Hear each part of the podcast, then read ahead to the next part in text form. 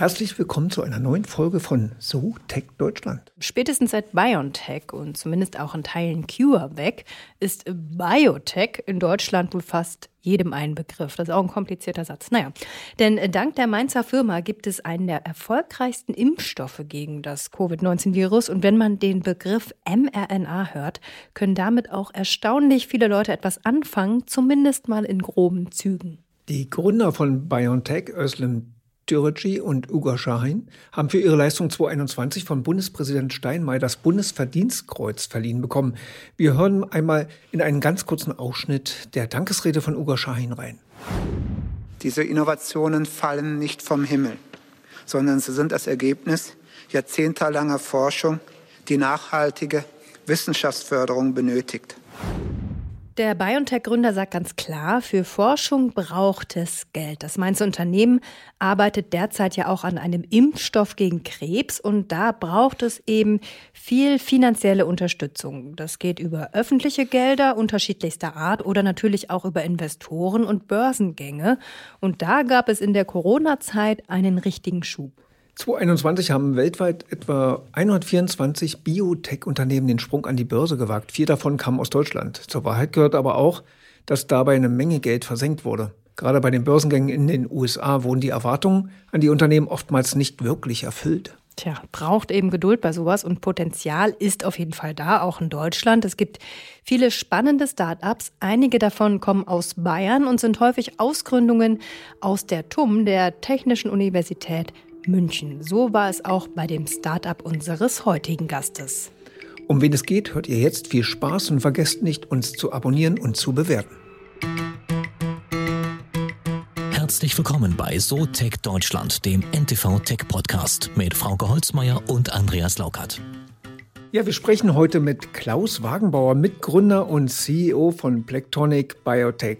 Hallo. Hallo. Hallo. Schön, dass du da bist und ich äh, stelle dich kurz vor, damit auch alle wissen, wer du bist. Du hast deine Laufbahn bei der Technischen Uni München gestartet. Die ist ja bekannt dafür, viele spannende Ausgründungen zu haben. Hast einen Doktor in Biophysik, bist Partner bei Tilibit Nanosystems. Ich hoffe, ich habe das richtig ausgesprochen. Da geht es um DNA-Nanotechnologie. Und heute eben, wie schon gesagt, bist du Mitgründer und Co-CEO von Plectonic Biotech, ein Unternehmen, das noch kein Jahr alt ist.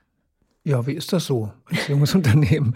Ist ja einiges los in dieser Welt. Ähm, alles redet über BioNTech, über CureVac und Impfstoff und so weiter. Wie, wie, ist, wie lebt sich da unter all dem Wahnsinn als Biotech-Unternehmen, was ja auch einiges vorhat. Tatsächlich ist es eine sehr, sehr spannende Zeit, wie ihr schon festgestellt habt. Ähm, das Ganze hat ja vor nicht ganz einem Jahr begonnen, im Januar, wo wir die Blacktronic gegründet haben. Und äh, seit der Gründung hat sich dann doch einiges getan, ähm, speziell jetzt in den letzten Wochen und Monaten hat das Ganze ordentlich an Fahrt aufgenommen, also sowohl von, von der Unterstützung ähm, durch die Sprint, aber eben jetzt hat das mediale Interesse an der Blacktonic und an unserer Technologie ist jetzt schon äh, merklich gestiegen. Also sehr spannende Zeiten. Mhm. Ja, auf Sprint kommen wir nachher noch. Ähm, aber vielleicht erklären wir erstmal, was überhaupt macht. Also es geht bei euch auch um Nanotechnologie und ja, ihr habt so einen Nanoschalter entwickelt, der sich an Tumorzellen andockt, sage ich mal. Einmal in einfachen Worten. Also was macht ihr? In einfachen Worten gesagt, wir nutzen DNA-Nanotechnologie einfach als, als Prinzip, als Baumaterial, um eben diesen Schalter, den du schon angesprochen hast, zu bauen. Und die Idee hinter dem Schalter, die ist jetzt relativ einfach. Also das ist wie letztendlich man einen Schalter hernimmt, um Licht an und auszumachen, wollen wir einen Schalter verwenden, ein paar Größenordnungen kleiner auf der Nanoebene, um Medikamente an- und auszuschalten.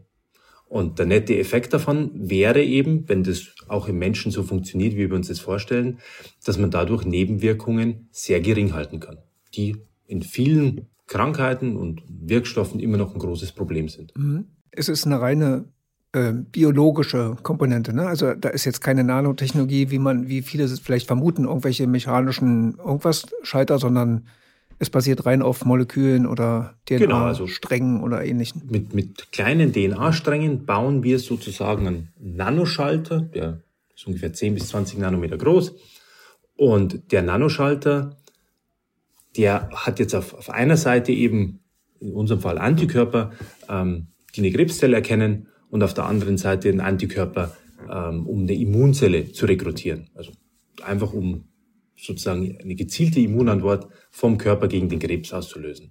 Und DNA hat jetzt in diesem Sinn eigentlich keine besondere Funktion, außer diesen Schalter zu bauen, in Anführungszeichen. Also das heißt in der Theorie, wenn jemand eine Krebserkrankung hat und dann in naher oder ferner Zukunft nimmt er ein Medikament von mir aus von euch und dann schaut das Medikament, okay, diese Zelle ist krank, da knipse ich an und bei der Zelle muss ich nicht knipsen. Das wäre natürlich die, die absolute Traumvorstellung, dass es so funktioniert.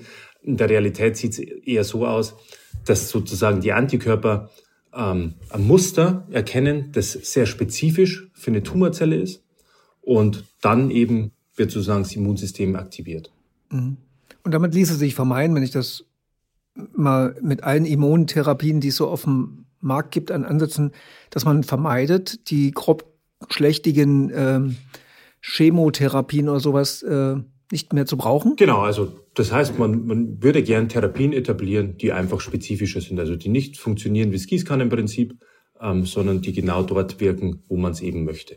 Ihr seid jetzt ja echt noch recht jung und ihr kommt aber auch von der Technischen Uni München, seid da ja eine Ausgründung. Äh, wie weit seid ihr und wo war der Punkt, wo ihr gesagt habt, okay, jetzt lohnt es sich daraus ein Startup zu machen? Genau, also das Ganze hat circa vor vier Jahren begonnen, nach unseren Doktorarbeiten.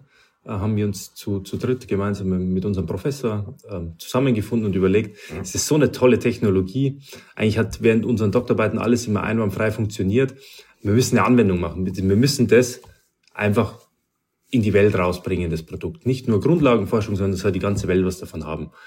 Und dann haben wir uns immer mehr die Spezifikationen der Technologie angeschaut und sind letztendlich bei, bei unserem Nanoschalter, bei unserem Logibody, wie wir ihn auch nennen, also Logic Gated Antibody, ähm, gelandet und entwickeln den jetzt ja seit gut zweieinhalb Jahren hier äh, an der TU München, unseren Laboren hier und sind jetzt sozusagen, wie, wie man es in der Medikamentenentwicklung nennen würde, in der präklinischen Phase.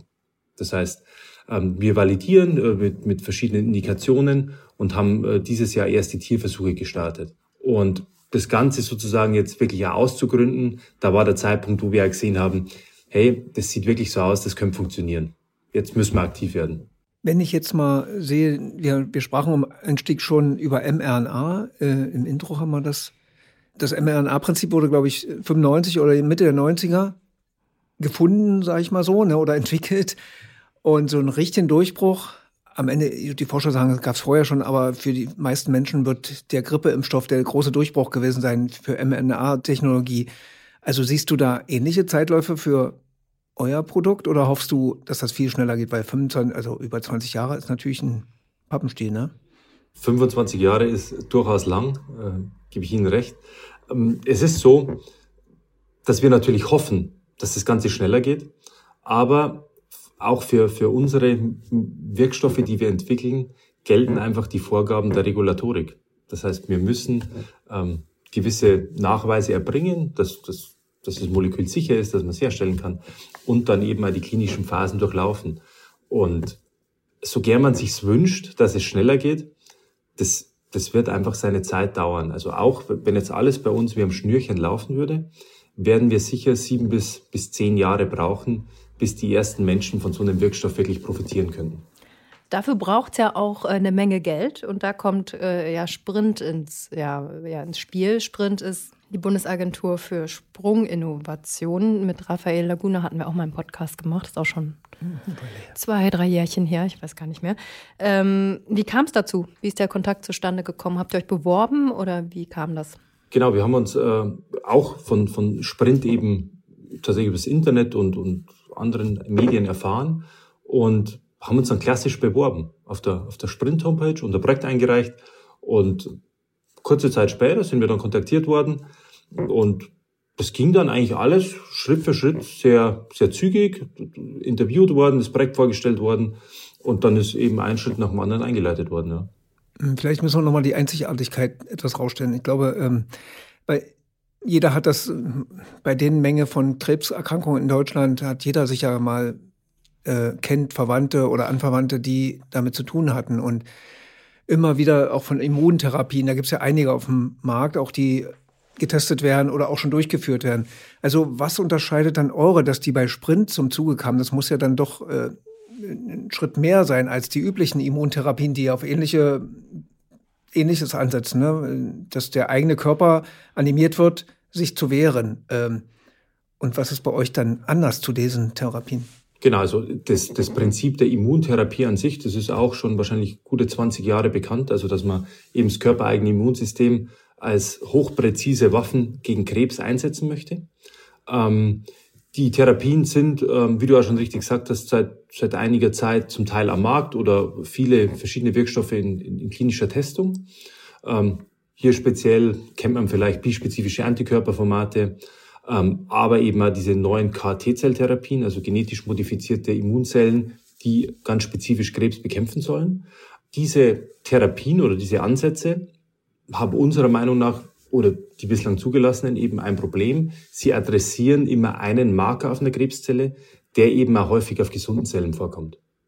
Und unser Ansatz ist eben, dass man das Ganze spezifischer macht. Also je spezifischer ich eben eine Krebszelle erkennen kann, desto nebenwirkungsärmer wird die Therapie sein.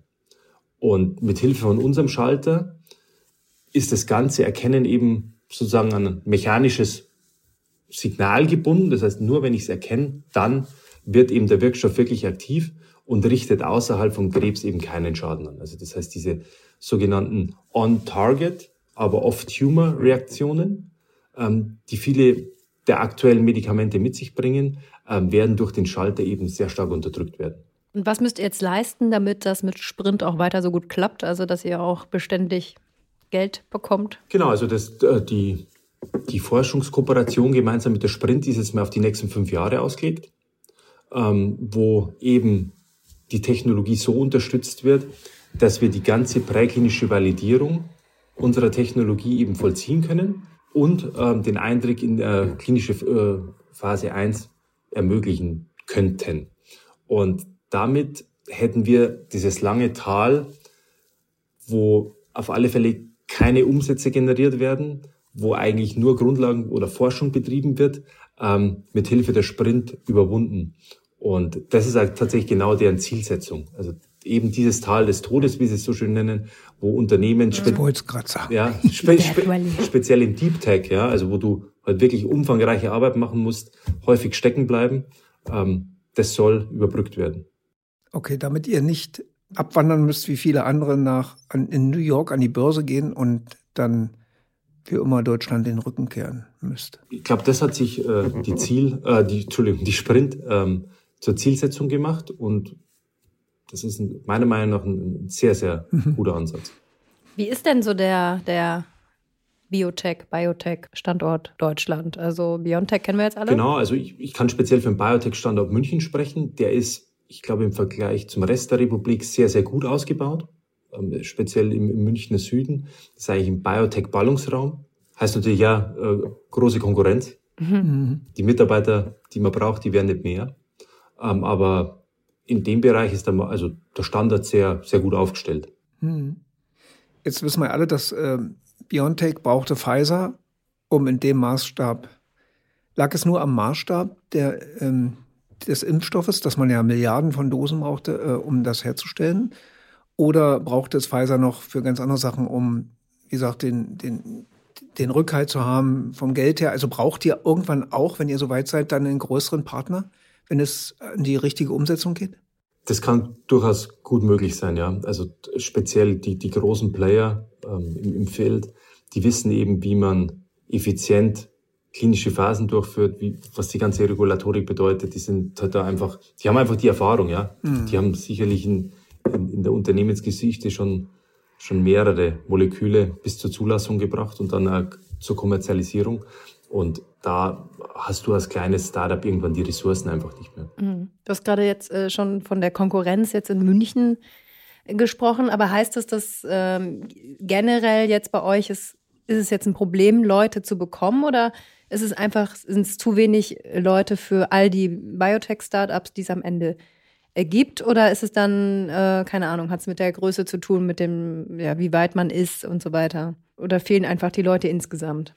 Ich denke, das ist ein allgemeines Problem vom Markt derzeit, dass du, in unserem Feld spricht man eben von hoch spezialisierten Kräften, ähm, dass, dass, man, dass man die findet und kriegt. Ja. Also da sind entweder große Unternehmen mit einem dicken Geldbeutel sehr attraktiv mhm. oder letztendlich fehlen ähm, die entsprechenden Fachkräfte einfach auf, auf den Positionen. Also einfaches Beispiel, Bioinformatiker ist sehr, sehr schwierig zu finden. Was muss der können? Was, was studiert man? Man studiert direkt Bioinformatik, oder? Das ist eine gute Frage. Ähm, die, die Jobbeschreibung wird wahrscheinlich so ausgeschrieben. Ähm, was der letztendlich können soll, ist ähm, ein Verständnis, ein molekulares Bioverständnis zu haben und eben entsprechende Modulationen, Simulationen, Vorhersagen von den, von den Molekülen zu machen, um die, um die experimentelle Laborarbeit abzukürzen. Also das ist immer ein enges Zusammenspiel. Ja. Ja, ich erinnere mich da, ähm, das ist schon eine Weile her, das war irgendwie Ende der 90er als Volontär oder kurz danach war ich bei, bei Kiagen. Ich das Unternehmen, die machen ja quasi eigentlich die Geräte, die Analysen machen. Damals war schon die Rede von, ach Mensch, was wir alles Tolles machen könnten. Wir könnten so Chips machen, wo man dann in einem Rutsch alles Mögliche an Krankheiten ermitteln kann und also viel Automatisation und äh, auch die Personalisierung von Medikamenten ja, das braucht ihr wahrscheinlich auch für euch. Ne? Für euch ist ja wahrscheinlich auch jeder Marker oder jeder, jedes ähm, Nanoteilchen dann ein spezielles für jeden Patienten, oder? Die, wie weit sind wir da in der Medizin? Sind noch heißt es immer jedes Mal, die Medikamente sind alle auf dem, was war das, 75 Kilogramm schweren Mann geeicht und nicht auf jeden Patienten persönlich. Ne? Genau. Und da sind wir eben wieder im, im Bereich der Zulassung. Also du kannst halt ein Medikament, äh, ich sage mal, für eine Indikation beispielsweise Brustkrebs ähm, oder Lungenkrebs, und dann ein Subtyp davon ähm, herstellen oder, oder, oder die Zulassung beantragen und dann möglicherweise die Zulassung immer auf weitere Indikationen erweitern. Ähm, das Ganze mit personal, personalisierter Medizin ist, ist sehr, sehr schwierig, weil du müsstest für jeden Patienten das Medikament einzeln bauen, dann in, in höchster Reinheitsstufe herstellen lassen und ja, dann hast du eine N gleich 1 Studie. Ja, man bräuchte man, man kriegt ja immer nur einen Menschen, der genau. ein Mensch ist. Ja, man kann ja keine klinischen Studien an einem Menschen durchführen, oder? Das wäre ja dann Test am Menschen. Genau, also du, wie, wie gesagt, man, man kann, das, das gibt's auch, aber das ist, das nennen wir individueller Heilversuch. Und das ist das Letzte, was einem Patienten bleibt, nachdem alles andere ähm, schon getestet wurde. Hm. Das ist, wie, wie ich gesagt habe, wir sind sehr, sehr zweischneidig, das, das Schwert. Einerseits würde man sich natürlich wünschen, die beste Behandlung für jeden Patienten. Aber ob man das in dem Umfang auch sicherstellen kann, dass man jeden Antikörper für jeden Patienten einzeln in, in der Reinheit herstellt, also die Therapien würden nicht günstiger werden, könnte ich mir vorstellen. Mhm. Aber das heißt auch, wenn ihr jetzt, sage ich mal, zu einer Art Zulassung oder zu einer Zulassung kommen würdet, müsstet ihr das dann für jede Krebsart einmal durchexerzieren? Exer, exer, ihr wisst schon, was ich meine. Und, äh, oder äh, kann man dann sagen, hier einmal Krebs für, für alles äh, Medikament? Äh, leider nein. Äh, Wäre natürlich schön. Aber wir müssten unsere Logibodies für, für jede Indikation, auf die wir gehen oder auf die wir sie zuschneidern, auch wieder testen und, und durch, die, durch die ganze äh, Zulassungsprozedur gehen. Mhm. Inwieweit könnte denn ähm, Technologie helfen, da, dass ihr schneller vorankommt? Also ich könnte mir vorstellen, es war ja lange Zeit mal die Rede von das Quantencomputer zum Beispiel, dass man unendlich viele Varianten an Molekülen durchchecken kann und so weiter. Äh, würde das viel bringen an, an Geschwindigkeit? Oder ein digitaler Zwilling? Ja, noch besser. Also wenn man natürlich klinische, klinische Studien irgendwann vollkommen digital durchführen könnte, mit, mit, allen, mit allen Outcomes, äh, die es gibt, wäre natürlich fantastisch. Aber ich glaube, das ist noch, noch sehr, sehr weit in der Zukunft. Ähm, was sicherlich hilft, das sind die ganzen neuen Tools, die jetzt immer populärer werden, ähm, wie AlphaFold für, äh, zum Beispiel, wo du dir deine Proteine in, in, in, großer Menge sehr genau vorhersagen kannst ja, und, und die ja testen kannst dann im Labor. Aber der Weg durch die Klinik, der bleibt dir wahrscheinlich vorerst nicht erspart. Vielleicht kannst du ähm, die Erfolgschancen steigern. Also weil du vorher so viel simuliert und getestet hast am Computer und alle Eventualitäten gescreent hast, dass das Molekül, das am Schluss in die Klinik geht, eine höhere Erfolgschance hat. Das ist, das ist sicherlich möglich. Aber das Ganze abzukürzen, ja, wird irgendwann sicherlich kommen, aber ob wir das alle hier erleben. Mhm. Es wäre doch wünschenswert, oder? Also, es wäre absolut wünschenswert. Es wäre genial.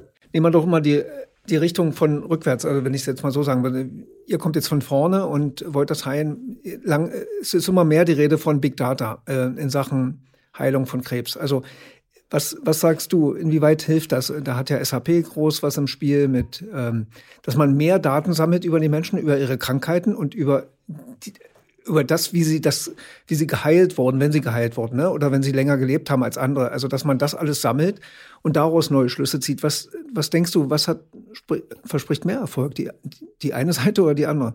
Wahrscheinlich die Kombination daraus. Ja, also du musst den Input, den du hinten generierst, äh, wie du schon gesagt hast, äh, alle alle möglichen neuen Marker, die man über über einen Krebstyp erkennt, ähm, die die müssen analysiert werden und die müssen aber dann auch immer wieder vorne quasi ins System reingefüttert werden, damit man eben neue Moleküle bauen kann, um das dann im, im Labor experimentell zu testen. Ob es wirklich so ist oder ob es nur, nur ein schöner Antikörper ist, der aber am Ende vom Tag doch nichts, nichts bringt. Ähm, wenn wir so langsam so Richtung Ziel gerade, du hattest schon mal was über Standort München gesagt, wenn du jetzt so weltweit schaust, so im Vergleich, so der Standort Deutschland, ist, also ist das dann eine gute Idee, hier ein Biotech, Biotech-Unternehmen äh, zu gründen oder sollte man dann eher in die USA gehen, jetzt so von Startvoraussetzungen oder China oder irgendwo anders in Europa? Oder würdest du sagen, jetzt, wenn man jetzt als Alien hier landet, äh, das wäre jetzt eine Top-Idee, nach Deutschland zu gehen? Ich glaube, die Voraussetzungen vom Standort Deutschland, die sind, die sind schon sehr gut.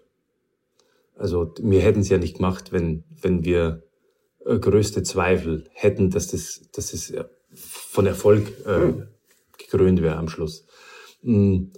Sicherlich haben, haben auch andere Standorte auf der Welt, wir alle kennen sie, Ost- und Westküste Amerikas, auch ihre Vorteile, speziell die Investorenlandschaft ähm, außerhalb Europas, die ist einfach risikobereiter. Also da wird, wird gerne mal mehr Geld für Vorhaben gegeben.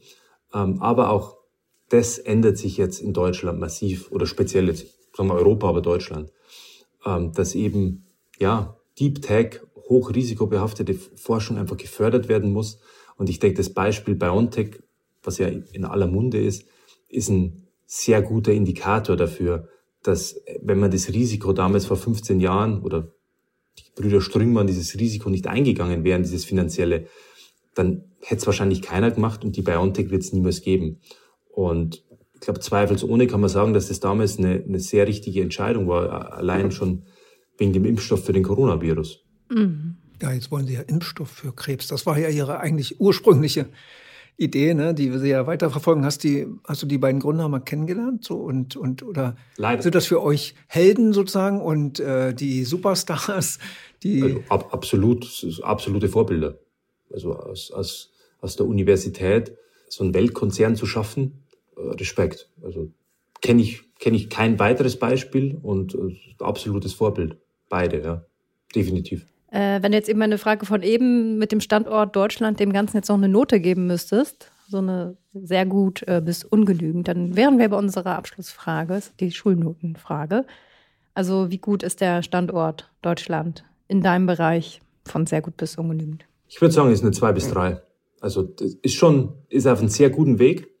Und ich denke, wenn der Weg, so wie er jetzt beschritten wird und weitergeht und auch mit den, mit den äh, Fördervorhaben, die es gibt, ähm, muss ich also wirklich sagen, speziell der, der Standort München, der dadurch äh, Regierung oder ja, durch die Landesregierung eben einmal gefördert wird, geht es absolut in die richtige Richtung. Also das ist das richtige Mindset, das man hier hat. Vielen Dank, Klaus Wagenbauer. Danke. Vielen Dank.